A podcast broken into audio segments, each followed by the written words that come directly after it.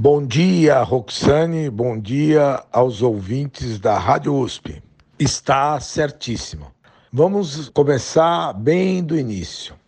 Nós temos falado isso aqui, já repetimos em vários comentários. O problema do orçamento começou no governo anterior, sobretudo no último ano, com o ministro Paulo Guedes, que era o liberal, que era a favor da ajuste fiscal, liberando uma série de gastos e usando alguns estratagemas, como foi a questão dos precatórios, por conta da questão eleitoral, para reeleger o governo em que ele estava.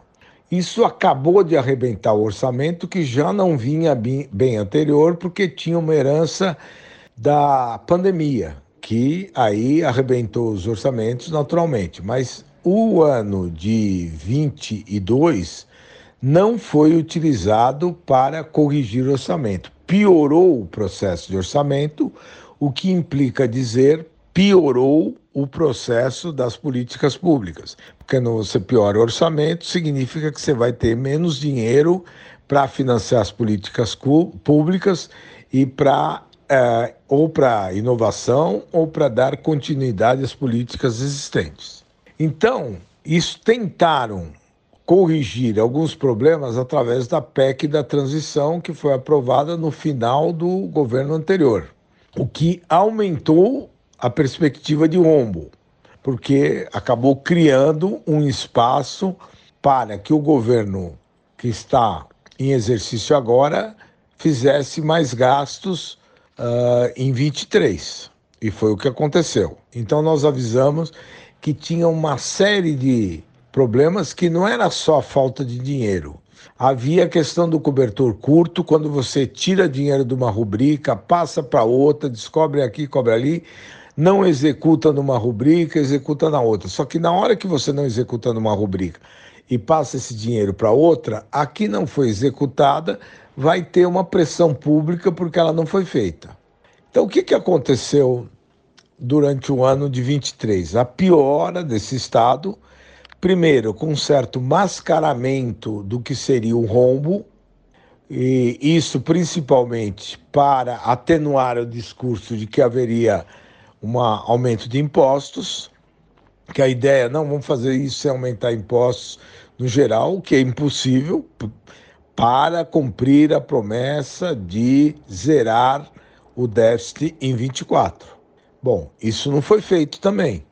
E agora o que nós estamos constatando, que você trouxe a, a, a baila agora, que foi divulgado, foi o aumento do déficit no ano de 23 que obviamente impactam o ano de 24. E no ano de 24, nós sabemos que é um ano eleitoral que sempre demanda mais gastos e gastos vindos dos parlamentares que procuram se eleger. Cerca de 70, 75% dos parlamentares eleitos no Brasil para a Câmara Federal, para as assembleias legislativas, são eleitos por prefeitos, vereadores e lideranças municipais. Então, a eleição de 24 para eles é vital, é a sobrevivência. Inclusive, a partir dela, em 25, 26, aqueles que tiverem elegido seus candidatos garantem uma boa parte da sua eleição e aí a conta que passa para o governo passa a ser maior. Os deputados começam a cobrar mais caro aprovar projetos do governo, principalmente os projetos polêmicos e, sobretudo, os projetos da área econômica, que eles sabem que é a questão fundamental para o governo. Então, isso vai ser alguma coisa, eu quero dizer já desde logo, que vai impactar 24 e 25, porque eles não vão conseguir corrigir e o desejo de diminuir o déficit em 24, que não será atingido, ninguém vai zerar, todo mundo está sabendo, inclusive as pessoas que defendem manter, é isso muito mais, é uma coisa para inglês ver, que é para não deixar o governo, mesmo aqueles que não sabem, o mercado financeiro, não querem deixar que o governo afrouxe, porque se passa a meta para menos meio, o governo afrouxaria acabar sendo muito mais do que um. É uma forma de conter, mas todo mundo sabe que no mínimo isso vai ficar em 0,3, 0,4 e o mercado coloca entre 0,8 e 1. Tem uns mais ousados que acham que o déficit vai ser de menos 1%. Muito bem, todo esse imbróglio impacta diretamente nas políticas públicas, de duas maneiras. Não só do ponto de vista da falta de recursos, que é o primeiro que avulta, mas também na questão da distribuição.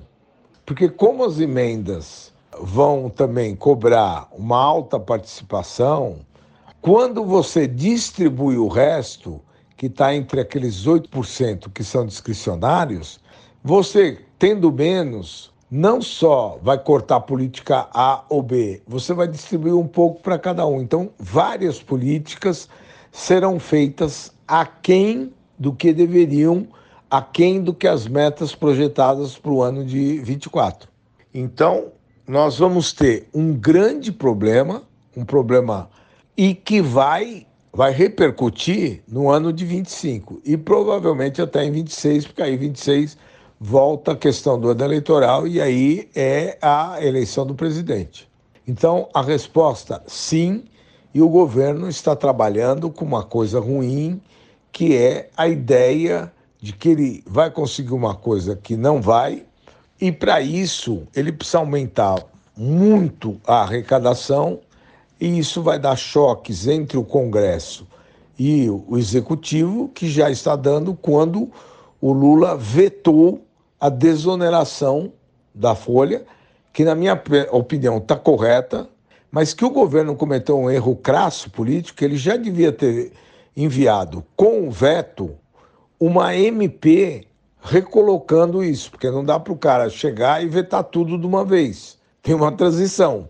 E não fez. E hoje eu estou vendo que está sendo prometido isso. Só que isso deveria ter ser, sido feito concomitantemente ao veto. Então, o que a gente vê no final, aos ouvintes eh, da Rádio USP, Roxane, é que há um desarranjo geral. E em vez de ter uma política planejada para conter esses problemas, o que nós temos é um desespero de você tapar um buraco aqui, tapar um buraco ali, e vai isso vai abrindo outro buraco. Então nós vamos ter um problema muito grande. Uma boa semana para você e uma boa semana e um grande abraço para os nossos ouvintes da Rádio USP.